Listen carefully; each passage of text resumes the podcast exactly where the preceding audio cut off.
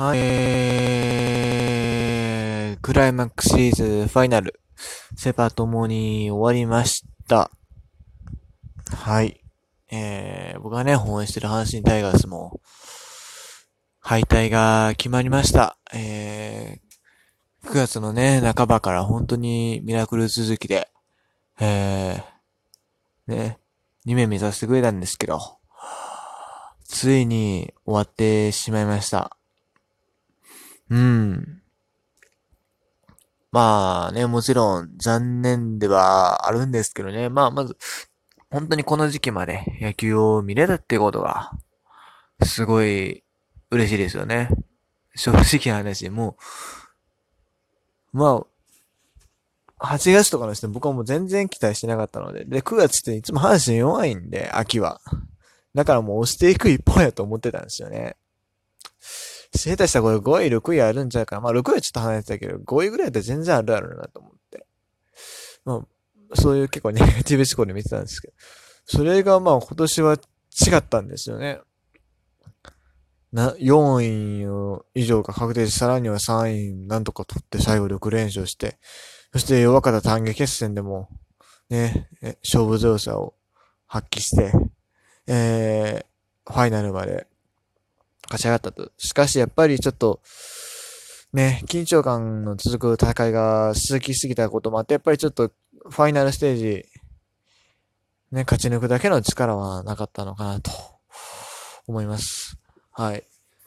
えー、まあ今日の試合に関して言うとですね、まあ、西投手、ごめんなさい、今間違ってね、収録停止ボタンを押しちゃった。すいません。えっ、ー、と、西投手はね、本当によく頑張ってくれたんですけど、うーん、まあ、やっぱ打線がね、打線がやっぱり、もう一個足らないと、いうのはありましたよね。うん。6回ですか？えー、6回、6回か？その前か。ごめん、ちょっと怪しいや。えー、っとね。まあでもあれですよ。やっぱ丸選手のバントね。セーフティーバント、セーフティスクイズって言っていいのかな？あれはね、もう、どうしようもないっすよね、ほんまに。どうしようもない。あれ、誰も考えへんやん、普通あんな。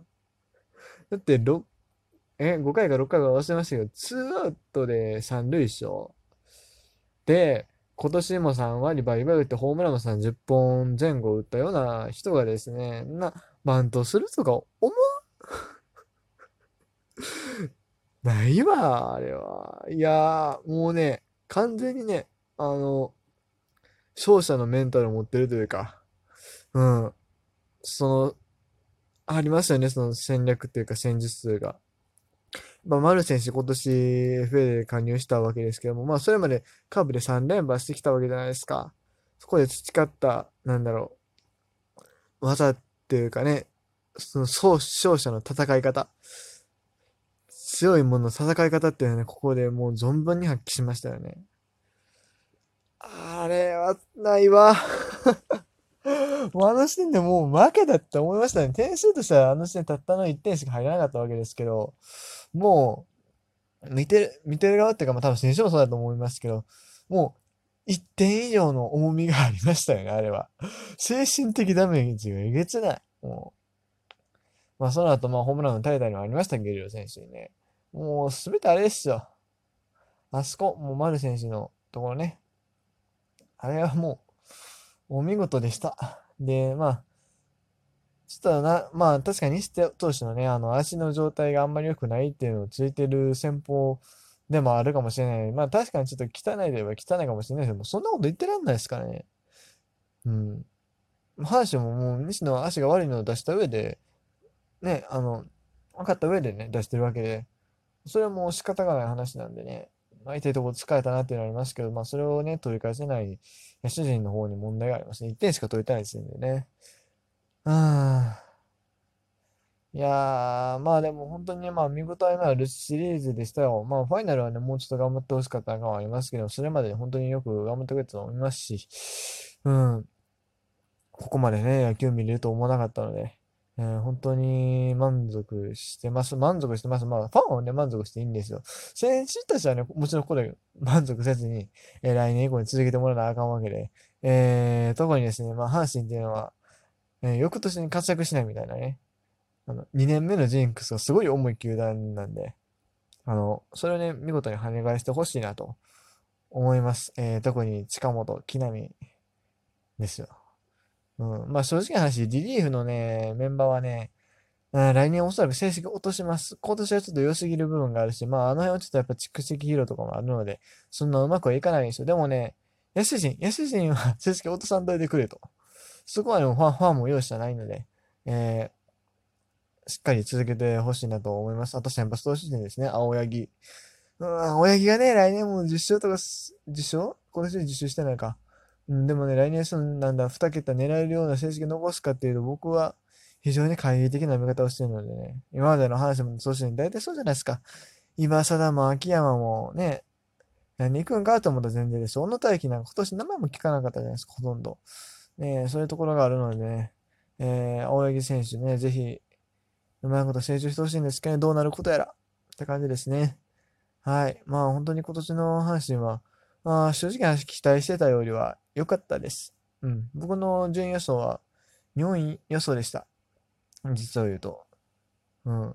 あの、プロ野球スピリッツレースっていうゲームがあるんですけど、そこで順位予想のね、えー、イベントっていうのがありまして、僕、そこ、まあ、セパ両方とも予想したんですけど、阪神をね、自分がひいきしてるにもかかわらず4に予想してたんですもう、それを当てたら、景品っていうか、そのゲーム上役立つ景品みたいなのもらえるので、4予想してたんですけどね。うん。で、さ、最後、結局、だからパリーグ順位決まった時点で、あのー、パリーグ全部外して、うん。で、シリーグの4位阪神だけが唯一当たりそうな感じやったんです。でもね、そこをね、見事に外してくれて、もちろん、あの、阪神ファンである以上嬉しいんですけれども、ね、まあ、そんな感じで本当に期待を裏切ってくれてね、えー、今年は、期待いい意味で、予想ですね。期待は裏切ってない。予想をいい意味で裏切ってくれて、えー、2位にすべ、えー、3位に滑り込んで、しかも2位とも0.5歳ですから。うん。でも、そうなの、そこなのよ。あの、結局ね、2位から5位、セリフってのはかなりだ、団子状態で、うん。あの、もう、運なんですよ。うん。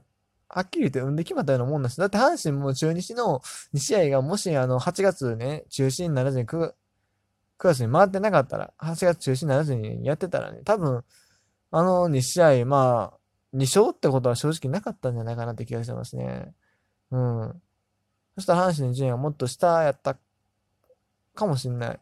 4位あるいは5位っていう結果も全然考えられたわけで、えー、本当に運やったと思うんですよね。あそこがの試合が中止になってたら中止になってなかったらとか、そういうレベルの話だと思うんで。うん。来年はでもそっから抜け出してほしいね。うん。まあ、他チームの動向にもよるけれど、まあ、A クラスに余裕で入れるような形。まずそこをしっかり目指してほしいと思いますね。まあ、おそらく、まあ今後のオフシーズンのね、動向次第ですけれども、まあ、来年もおそらく巨人は強いでしょう。でも他球団はどうなるかはわからんですよね。うん。